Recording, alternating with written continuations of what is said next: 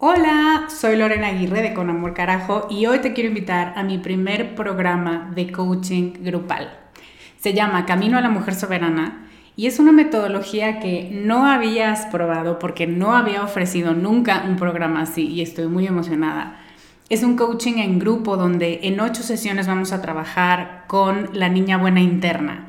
Vamos a trabajar un bloqueo por sesión que estás cargando que no te permite construir una vida plena porque se activan respuestas de tu niña buena interna. Y te voy a dar una práctica para ejercitar una habilidad que contrarreste este bloqueo y, muy importante, vas a tener el input, las vivencias y las mejores prácticas de tus pares, de otras que están igual de interesadas que tú en trabajar con esta niña y con esta soberana y de quienes te vas a enriquecer mucho. Entre las habilidades con las que vamos a trabajar está el merecimiento, usar tu deseo como brújula, aprender a recibir, la autorregulación emocional y cuatro habilidades más. Este es un grupo reducido, tenemos 15 sillas y una de ellas puede ser para ti. Te invito a que vayas a descubremasdeti.com diagonal camino para revisar las ocho habilidades completas la metodología mayormente explicada, los planes de pago y para que veas dónde nos puedes encontrar si tienes preguntas. Te esperamos allá para recorrer este camino juntas. I'm Sandra, and I'm just the professional your small business was looking for. But you didn't hire me because you didn't use LinkedIn jobs. LinkedIn has professionals you can't find anywhere else, including those who aren't actively looking for a new job but might be open to the perfect role, like me.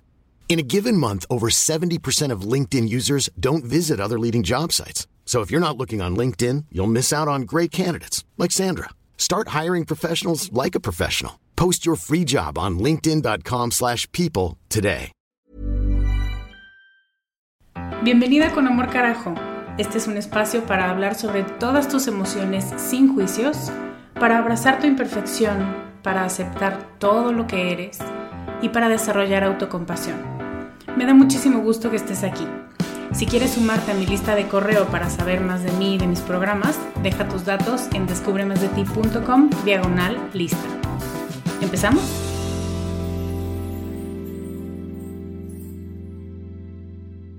Hola, ¿cómo estás? Bienvenida con Amor Carajo, este es el capítulo 410. Yo soy Lorena Aguirre y te enseño a conectar con tus emociones y tu cuerpo a través del gozo, el placer y la autocompasión.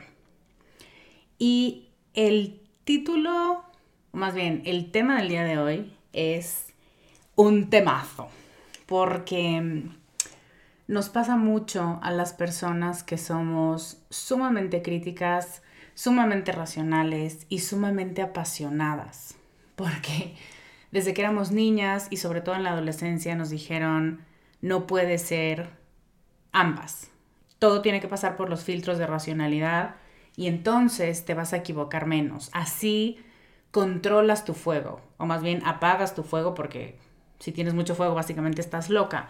Entonces pasan dos cosas. Nos acostumbramos a que el fuego es peligroso, a que nuestra motivación, eh, nuestros deseos, lo que vamos sintiendo, no es confiable.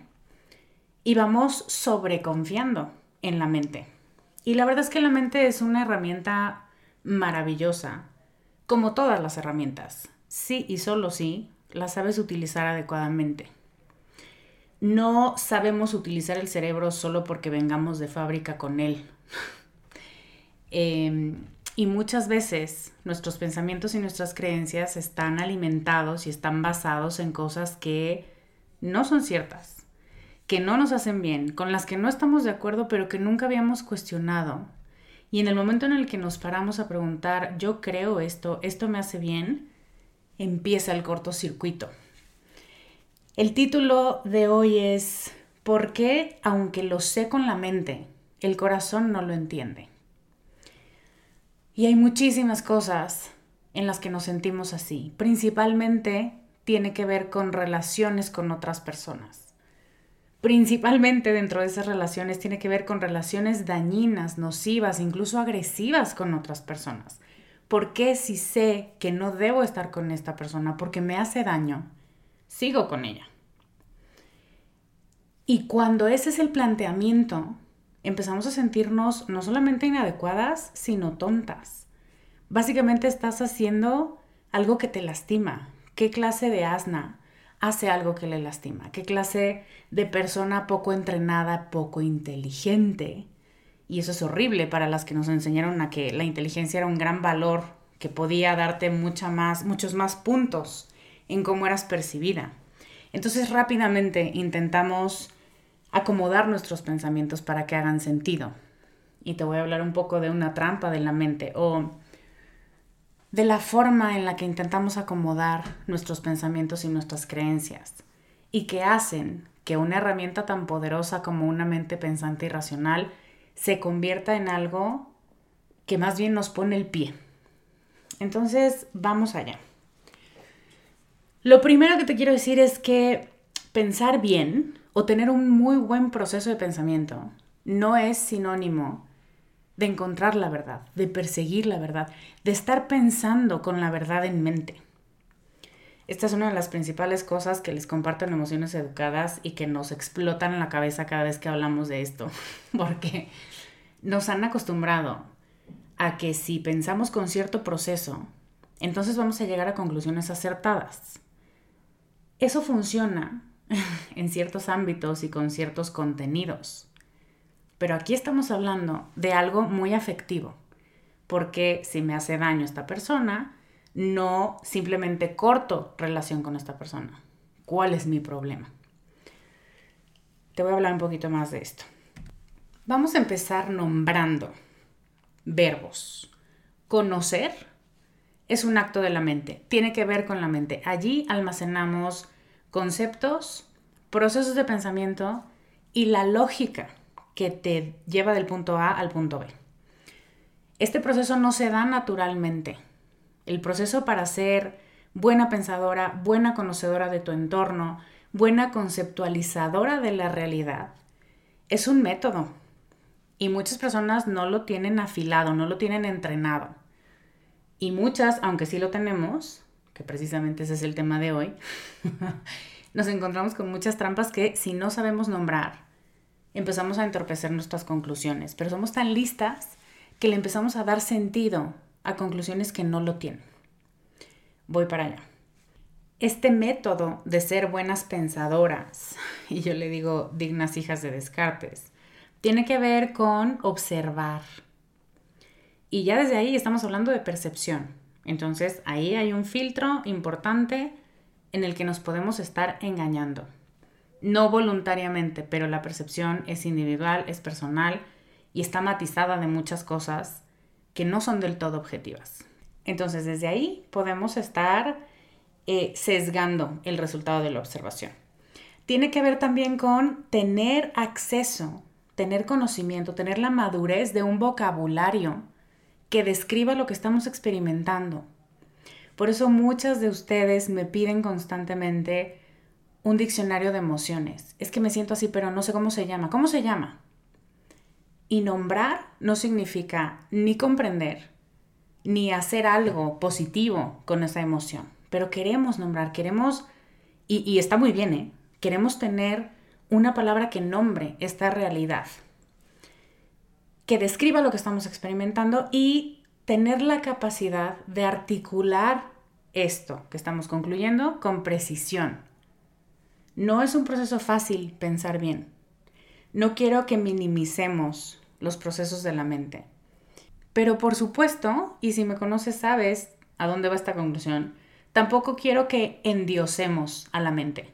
Porque la mente es brillante, repito, como herramienta si se sabe utilizar adecuadamente si tú y yo fuimos estudiantes dedicadas o simplemente naciste con ese chip y se te dio la escuela, la investigación, el método científico, em, el apasionamiento por la verdad, ¿no? Esta típica que levantaba la mano y decía, yo no entendí, no estoy de acuerdo, maestra, te contradijiste. Sabemos cómo es esto, conocemos este proceso, nos es familiar. Causa, consecuencia, proceso lógico. De la A no sigue la W, me está faltando aquí componente. Alguien llene estos huecos que existen en este argumento. Y entonces eres más fuerte y pides más información. Y aunque hay una rigidez metodológica necesaria en conocer, y apenas vamos en este verbo, eso no garantiza que ese conocimiento se transforme en algo verdadero, en algo útil y en algo alineado a lo que hay que hacer para que nuestra decisión sea la mejor para nosotras y para todos los involucrados.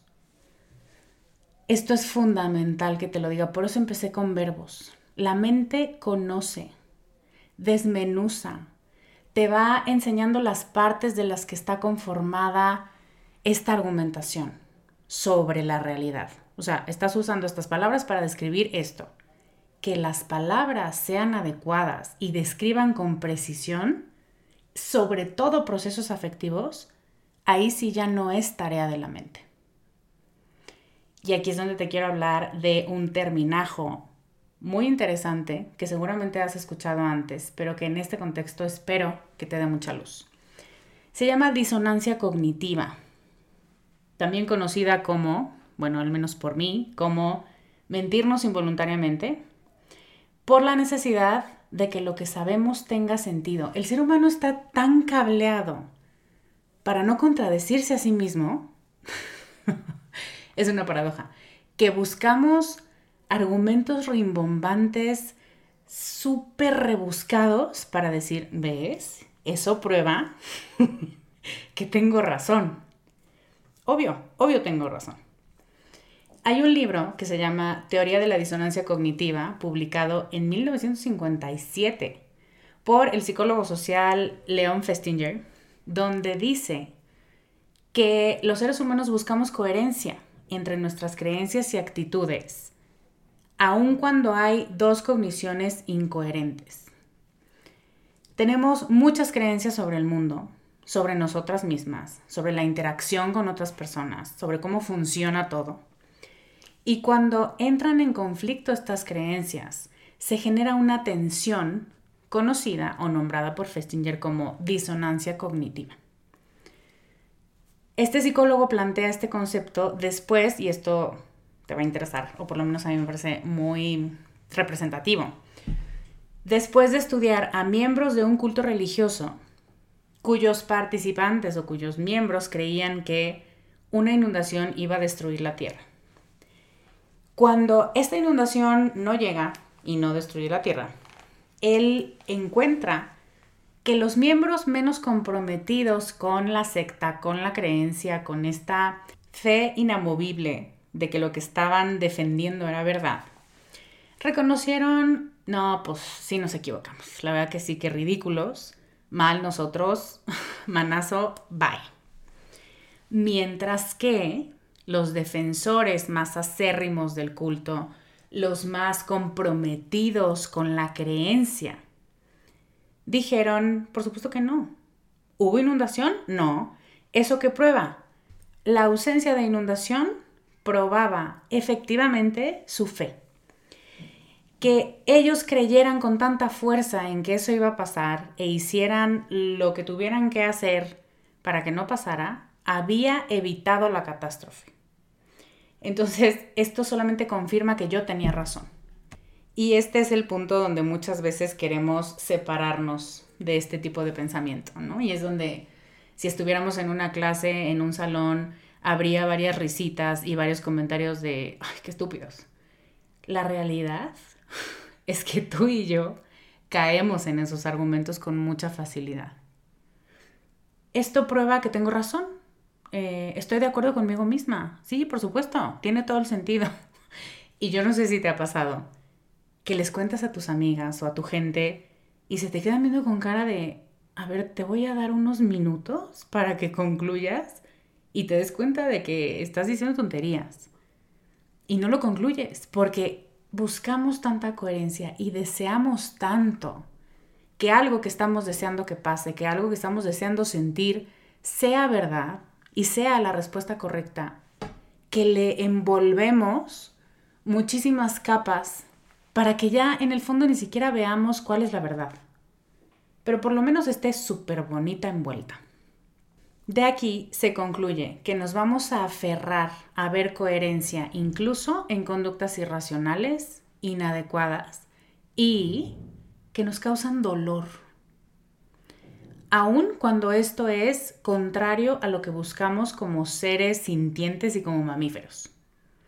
Vamos a buscar coherencia, sobre todo entre más creamos en esto que tenemos enfrente, en cuanto más lo deseemos y más nos anclemos a esto y a pensar que esto es bueno, sin cuestionarlo. E incluso a veces cuestionándolo, te vuelves a dar la misma respuesta. Es como llegar eternamente a un callejón sin salida y convencerte de que estás avanzando, cuando lo único que estás haciendo es navegar en círculos. Con esto quiero decirte, o más bien quiero repetirte, que el proceso de conocer que hace la mente y lo hace de una manera extraordinaria, porque como bien te dije, el proceso de conocer no es fácil. No siempre llega a la verdad. No es automático llegar a la verdad. Es una cuestión de mucho entrenamiento, de mucha voluntad y de mucho alineamiento. Sobre todo cuando te topas con cosas que se sienten feo, que te hacen quedar a ti ante tus ojos como alguien que se dejó engañar o que se engañó a sí misma o que se está diciendo mentiras o que se esté, en México decimos, se está dando a tole con el dedo. Por economía funcional, o sea, simplemente por ahorro de recursos mentales, buscamos que no haya conflicto con lo que ya sabemos, con lo que ya estamos encaminadas en conseguir. Y eso muchas veces significa doblarte sobre ti misma y envolverte como pretzel sobre tus propias creencias y valores, con tal de que no tengas que pensar mal o ponerte a la defensiva o dudar de alguna situación, de alguna relación, de alguna persona, de alguna creencia. Y este es un punto clave, que te provoca placer a cierto nivel. Porque por supuesto cuestionarlo implicaría deshacerte de ese placer. Y lo hemos hablado muchas veces. La fuerza vital más potente que tenemos es el placer. Perseguir lo que se siente bien. Es un anhelo de vida, es un anhelo de mantenerte con vida y con bienestar. Eso hacemos todos los seres sintientes. Y en este momento me está viniendo la imagen del girasol, que precisamente voltea hacia lo que le nutre.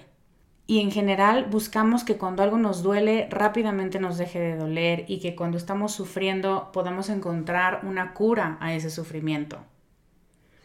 Pero como hijas de Descartes estamos tan adoctrinadas y habituadas a un método científico que somos capaces de doblar los argumentos para que quepan en una cierta lógica que se sostiene con palillos y que al primer soplido se va a caer, pero peleamos por defender eso. Incluso con argumentos rimbombantes ¿eh? y con palabras domingueras sacadas de manuales de psicología o de psiquiatría para defender eso que si nos paramos unos minutos, a veces unos días, a veces unas semanas, a desmenuzar, nos damos cuenta de que no tienen sentido pero que defendemos para que tengan sentido, para que lo que deseamos siga pasando, porque debe seguir pasando, porque yo no voy a cortar este porcentaje de placer al que estoy teniendo acceso. Placer, por supuesto, sexual, corporal, pero también placer intelectual, placer social, eh, tener un cierto estatus. O sea, no pensemos solamente en una cosa específica, es esto se siente bien y por lo tanto necesito justificar quedarme aquí. Y es muy importante que te diga que no lo hacemos por tontas, que no lo hacemos por engañarnos a nosotras mismas, que no es porque estemos nada de lo que a veces pensamos en nuestros momentos más bajos. Lo hacemos porque pareciera que este placer al que estamos teniendo acceso hoy es suficientemente pesado e importante y esto va a doler, para traicionarte a ti mismo, para dejar de pensar en ti, para dejar de conectar contigo, para abandonar tu casa e irte a una cueva donde te prometieron que te la ibas a pasar muy bien. Si alguien te lo plantea así, dices, no, gracias, yo aquí me quedo en mi casita donde sí tengo todo lo que yo he construido para tener. Pero no se nos plantea, vente a una cueva oscura y ahí vemos qué hacemos. No, no. Nos dirige ese placer del tamaño que sea, que pensamos, si yo estuviera en mi casita, muy contenta, pues estaría muy contenta con mis recursos, pero no tendría este estímulo nuevo, esta persona, este placer como sea que se vea. Entonces, ¿cuál es el siguiente escalón después de conocer y después del método científico y después de ver y seguir una metodología? La sabiduría. Y déjame contarte un poco. Conocer no es lo mismo que crecer y decidir desde eso que sabemos. Comprender y extraer lecciones de lo que conocemos tampoco se da de forma natural. Este proceso tiene que ver con un entrenamiento constante de autoobservación, de voluntad y de elegir lo que nos hace bien y de separarlo de lo que no, de poder ver objetivamente, esto se siente rico, pero o sea, el ejemplo perfecto siempre es la comida. es que sí se me toca el postre, pero es que si, si yo como postre no duermo, porque ya estoy muy llena. Pero hay una cosa aquí que me está dando placer y necesito que tenga sentido, ¿no? Y entonces salimos con el postre no se va al estómago, se va al corazón, siempre hay un espacio para el postre, ¿no? Como bromita y no bromita. Pero ese es otro ejemplo de disonancia cognitiva. Necesito tener acceso a este placer qué hay en mi mente para justificar mi respuesta.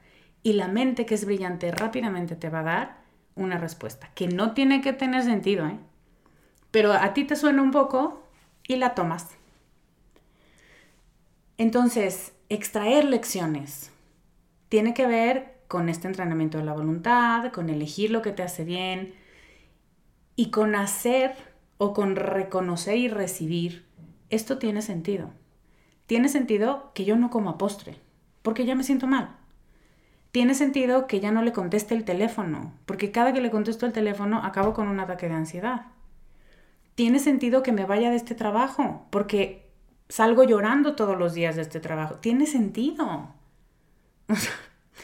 Esa es la lógica dentro de mí que me lleva a tomar decisiones íntegras, alineadas conmigo y que no están entre comillas, contaminadas por una serie de creencias que te obligan a quedarte en un trabajo que no te gusta para que les demuestres de que estás hecha y que contestes el teléfono a esta persona que te drena la energía porque eso es lo que hacen las buenas mujeres o que te comas el postre porque vida solo hay una y entonces aunque después estés vomitando no importa, ¿no? Entonces, el poder decidir con sabiduría significa no voy a hacer que esto tenga sentido si no lo tiene.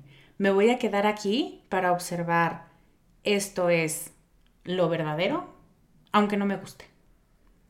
No quisiera que fuera así, pero lo es. Hiring for your small business? If you're not looking for professionals on LinkedIn, you're looking in the wrong place. That's like looking for your car keys in a fish tank. LinkedIn helps you hire professionals you can't find anywhere else, even those who aren't actively searching for a new job but might be open to the perfect role. In a given month, over 70% of LinkedIn users don't even visit other leading job sites. So start looking in the right place. With LinkedIn, you can hire professionals like a professional. Post your free job on linkedin.com slash people today. Y aquí te voy a compartir un pedacito, un, una pepita de oro que le escuché a Matt Potts, que es uno de los anfitriones del podcast Harry Potter y el texto sagrado, que me pareció un concepto brillante. Dice Potts, la sabiduría es una categoría moral, no intelectual. Solía pensar, sabiduría es lo que sabes, pero no es lo que sabes, sino lo que haces con lo que sabes. ¿Cómo despliegas ese conocimiento? cómo encuadras ese conocimiento que tienes en el mundo real. Y yo lo que entiendo de esto es que se trata de entender con la voluntad, entender con el corazón y entender desde un punto de vista ético. ¿Esto es bueno para mí? ¿Es bueno para todos los involucrados? ¿Hace bien? Porque si no hace bien, es el típico argumento de no te quita nada. Sí te quita. Si te quita tiempo y te quita energía, aunque son intangibles, te quita algo. No significa que te estén robando dinero, que te estén robando cosas materiales, pero hay cosas que no regresan y que te dejan huecos.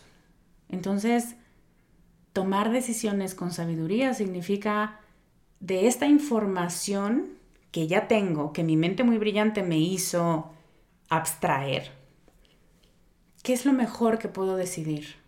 Aunque no sea ni lo más cómodo y aunque tristemente me aleje de esto que hoy percibo como placer. Porque spoiler, cuando te alineas contigo y tomas decisiones desde todo tu ser integrado, mente, corazón y alma, te das cuenta de que esto que estabas percibiendo como placentero, en realidad y a la larga no lo era. Porque te estaba costando demasiado, demasiada energía, demasiada atención, demasiado sufrimiento, donde la balanza entre lo que recibo placentero y lo que me estoy viendo obligada a dar y a veces siento que me es arrebatado, ya no está equilibrada ya se está volviendo una cosa muy dolorosa. Entonces ahora te voy a hablar de disciplina afectiva y de disciplina volitiva. Y esto significa, no es que el corazón no entienda, porque este es, así se llama el capítulo, ¿no? Es esta sensación de, es que mi mente ya lo entendió, claro, ya lo vimos, tu mente tiene el concepto. A veces tiene el concepto correcto. Yo debería dejar a esta persona. Pero entonces, ¿por qué el corazón no entiende? ay, es que Cupido, ay, es que el corazón es ciego, ay, es que... No, no es que el corazón no entienda, es que los procesos afectivos son mucho más complejos y están mucho menos ejercitados que el famosísimo pensar bien.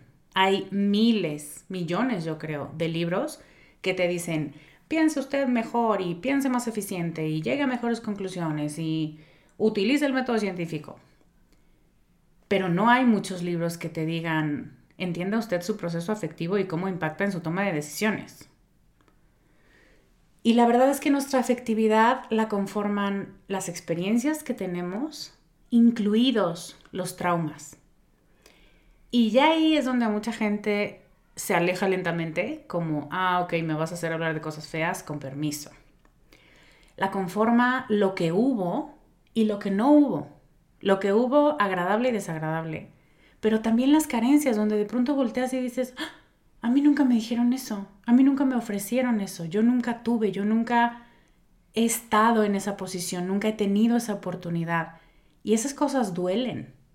Por lo tanto, si yo nunca he tenido, volvemos a este punto del capítulo de hoy, nunca he tenido acceso a ese nivel de placer percibido, que no necesariamente es placer real, pero sí percibido, pues no lo voy a soltar.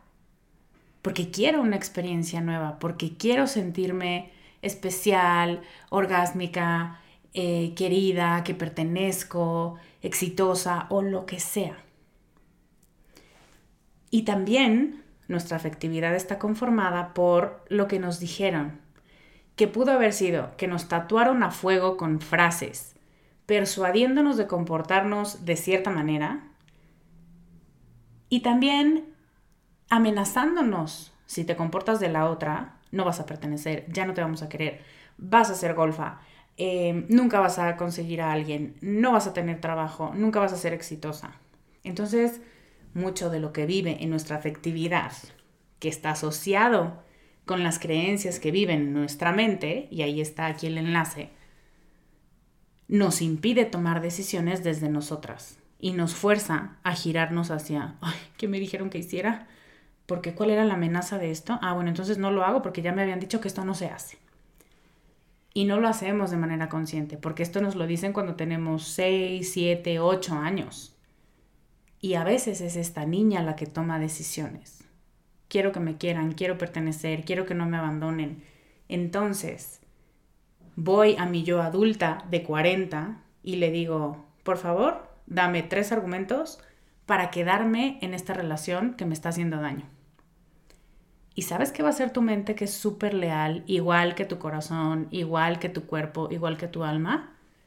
Te va a decir, espérame tantito. Y te va a imprimir tus tres argumentos. Toma, ¿esto es lo que querías? Ok. Porque no es tarea de la mente juzgar si tus decisiones están alineadas con tu esencia. Ese es trabajo del alma. Y ahora que te lo cuento así, quiero que sepas que Emociones Educadas es para el estudio, lo dividiremos en estos cuatro módulos. Mente, cuerpo, emociones y alma.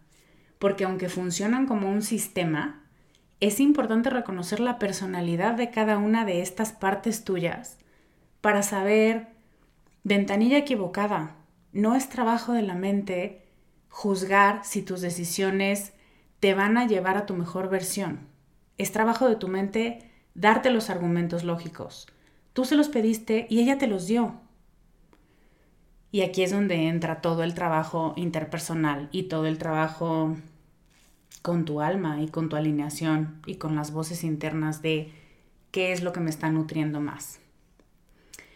Entonces por ahí es un poco esta respuesta. No es que la mente sea mejor que el corazón, sino que el proceso en el que se intercomunican es mucho más complejo y a veces toma semanas.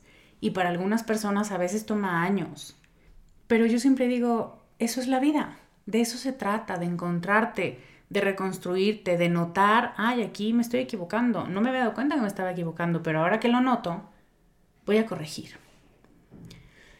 Entonces, voy a cerrar hoy compartiéndote seis, a ver, hoy te preparé un proceso de seis pasos que pueden ayudarte a reducir la brecha entre lo que crees que sabes y entendiste con la mente versus lo que te conviene hacer después de que reconoces este proceso complejo que incluye deseos, dolores, hábitos, expectativas externas y la voz de tu alma. Mi intención es que este proceso te ayude a reducir el sufrimiento cuando sientes este quiebre entre mente y corazón y que puedas tomar decisiones basadas en la comprensión de ti más que en la angustia de que tu mente va por un lado y tu corazón no le aguanta el paso y entonces eres inadecuada. No eres inadecuada, solo no nos han entrenado para pensarnos como seres que están interconectados, como una maquinaria y que de pronto se activa una parte de la máquina y luego otro engrane activa otra y no se trata de que sea muy rápido, se trata de que sea adecuado, cómodo y te haga bien. El primer paso es reconocer tus deseos. ¿Qué quiero hacer con esta situación? ¿Qué quiero hacer con esto que siento? No significa tengo que hacer algo, ¿eh? Uno de nuestros problemas es que inmediatamente que percibimos algo dices, ¿y cómo lo resuelvo? este, ¿Qué tal que primero hacemos un buen diagnóstico del problema y luego solita la solución se te va a dar? No tienes que hacer nada, solo notarlo. ¿Qué me están dando ganas de hacer? Y puedes tener opciones totalmente opuestas. Quiero mandar al carajo esta relación y quiero comprometerme con esta relación para siempre. Ok, ok. Entonces imagínate que eres como una observadora de bata blanca y te estás preguntando eso, ¿qué quieres hacer con esta situación que te está trayendo sufrimiento? Y anota, siente, nota todo lo que quieres hacer con esto que está pasando. Ayuda mucho a hablar de conductas, de acciones observables. Quiero irme, quiero quedarme, quiero pegar, quiero hacer algo. El segundo paso es observar las creencias, lo que la mente entiende, la lógica detrás de esto que quieres hacer. Algo me está doliendo, algo estoy buscando reconstruir para que tenga sentido con mis deseos. ¿Por qué creo esto? ¿Por qué quiero esto? ¿Creo esto o es un hábito llegar a estas conclusiones? ¿Alguien me va a juzgar por tomar una decisión versus otra? Estoy usando la lógica más como una espada de harakiri que como algo que me ayuda a cortar con lo que me hace daño. ¿Qué hay detrás de este deseo? ¿Qué hay detrás de esta disonancia? ¿Por qué hay una parte de mí que desea esto, y otra que desea lo opuesto. Y siempre hay un, una duda. Si no lo tienes súper claro, siempre hay una duda que te dice, esto parece placentero, pero en realidad te está drenando energía. Observa cuáles son las creencias que no te permiten sostener eso que sientes como la luz al final del túnel. ¿Por qué no simplemente persigo esto? ¿Qué creencias hay aquí de fondo? Casi siempre tienen que ver con, si yo abandono esta relación, me voy a quedar sola y no me quiero quedar sola. Eh, otra vez voy a tener que volver a empezar a ser pareja, amiga, empleada o lo que sea y no quiero, ya estoy cansada. Todas esas son racionalizaciones, son elementos que creemos que tienen mucho peso, pero el alma te dice, pues volvemos a empezar, chula, no pasa nada. No te quedes donde no hay placer, no te quedes donde te tienes que mentir nombrando como placentero algo que te está drenando y te está haciendo sufrir. ¿Ya te diste cuenta cuánto estás sufriendo? Esta ya es pregunta del tercer paso. El segundo fue observar creencias. El tercero es escuchar tu afectividad. ¿Qué estoy sintiendo con esta situación? No tiene que ser una respuesta correcta, moral, adecuada, positiva, bella. Eso lo único, si buscas esa respuesta, uno, está sesgada y por lo tanto, dos, lo que va a hacer es confundirte peor. No tiene incluso que tener lógica quiero al mismo tiempo darle una cachetada y un beso. ¿Qué pasa aquí? Bueno, nota, nota de qué emociones está conformada esta situación. En este paso no estás buscando ni corregir, ni catalizar, ni transmutar nada. Solo estás buscando poner atención sin contaminar. Contaminar significa lo que ya sabemos. Eso no está bien que pienses ay, ya no seas ridícula. Este, pues entonces déjalo, no seas tonta, ¿no? Siempre terminamos diciéndonos cosas feas y diciéndonos y quitándonos puntos por no haberlo decidido antes o por no estarlo haciendo ya.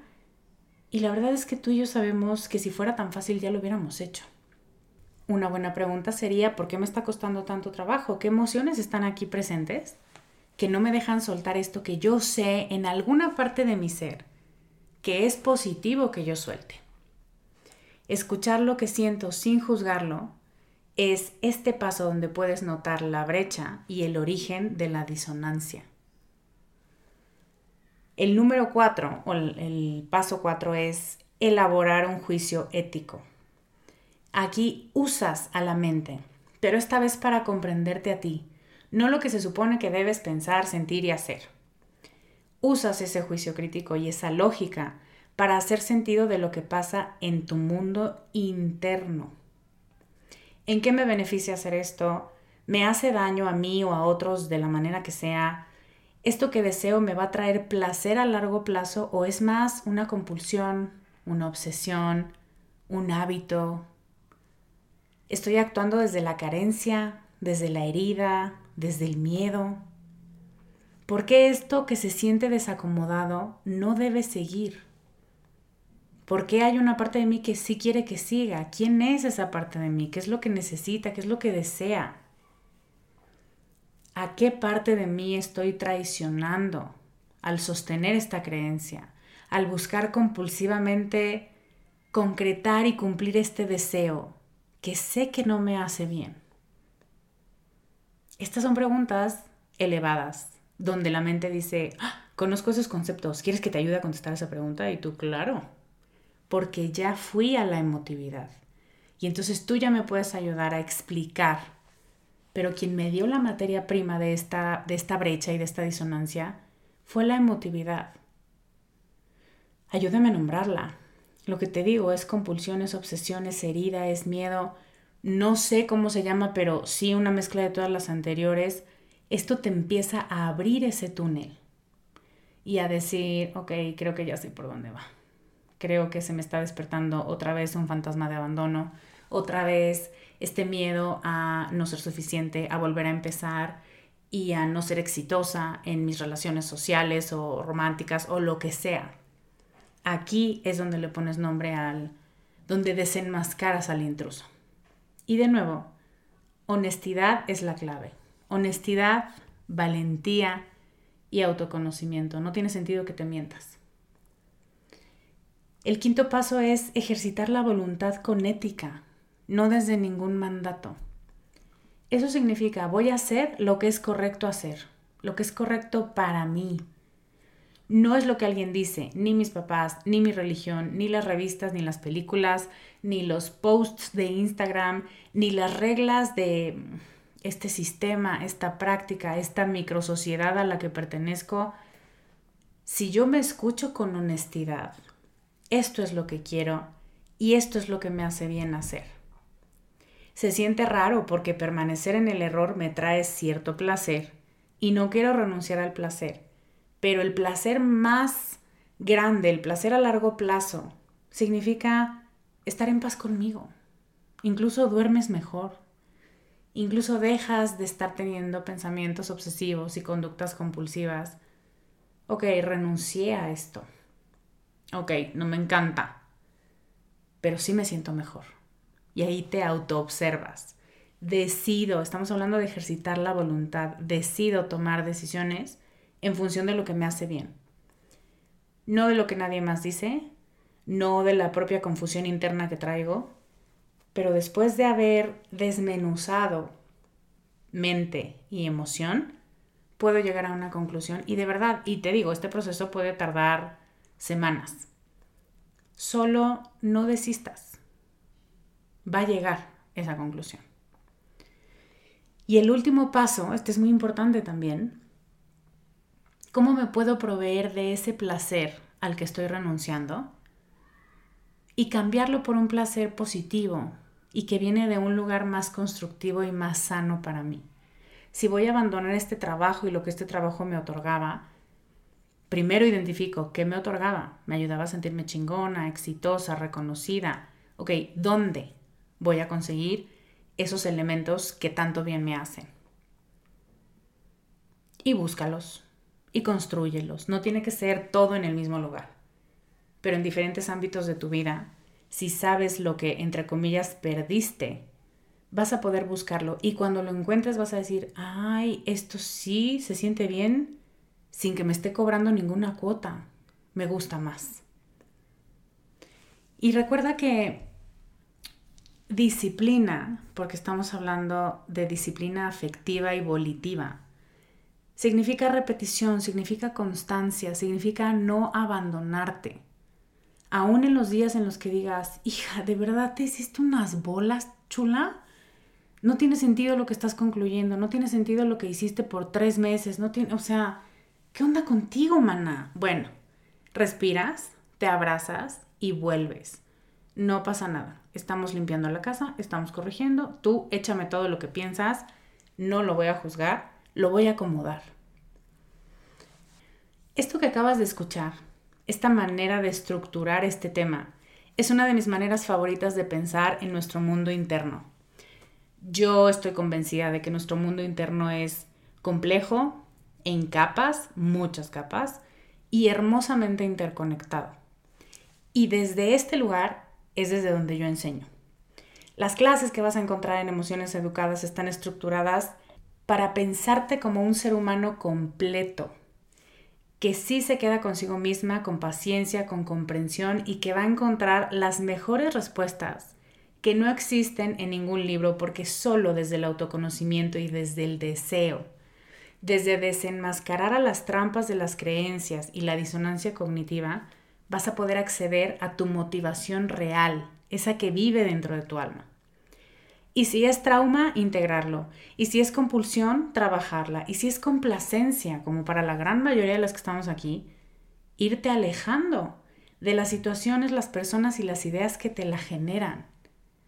Y si es deseo, chula, deseo puro, honesto y conectado, seguirlo. Seguirlo a ojos cerrados y con la mano en el corazón porque sabes desde la mente, desde el cuerpo y desde el alma que por ahí está tu camino, un camino que es único para ti. Esa es una de mis intenciones con el módulo mente, que reconozcas que tus pensamientos y tus creencias no son ni el enemigo, ni la máxima autoridad en tus decisiones Simplemente es otra parte de ti que ha sido tocada por expectativas, por condicionamientos, por hábitos, y es otro cuarto de la casa que te toca limpiar para quedarte solamente con los procesos de pensamiento de más alta calidad que te impulsen a tomar decisiones no solo inteligentes, sino éticas y alineadas contigo. Eso te va a hacer una mujer libre y soberana. Y así, así te quiero para que seas mucho más feliz, mucho más plena, desde tu conocimiento de ti misma y desde la fuerza para actuar desde allí sin sentirte movida ni confundida por otras fuerzas. Mente es el segundo módulo de emociones educadas. Para inscribirte en el diplomado y para revisar toda la tira de materias, toda la descripción de para quién está hecho este diplomado, puedes ir a descubremasdeti.com diagonal emociones educadas. Muchas gracias por acompañarme hoy, te mando un beso enorme. Yo soy Lorena Aguirre y te veo la próxima semana con más ideas para ser más tú. Bye. Este podcast, sus notas, regalos y links viven virtualmente en la página www.descubremasdeti.com. Encuéntranos en redes como arroba descubre más de ti.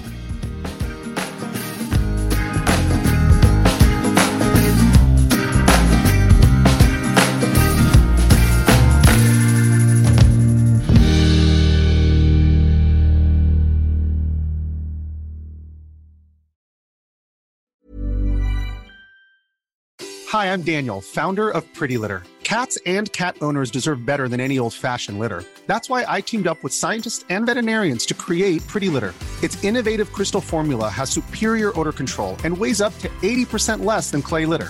Pretty Litter even monitors health by changing colors to help detect early signs of potential illness. It's the world's smartest kitty litter. Go to prettylitter.com and use code ACAST for 20% off your first order and a free cat toy. Terms and conditions apply. See site for details.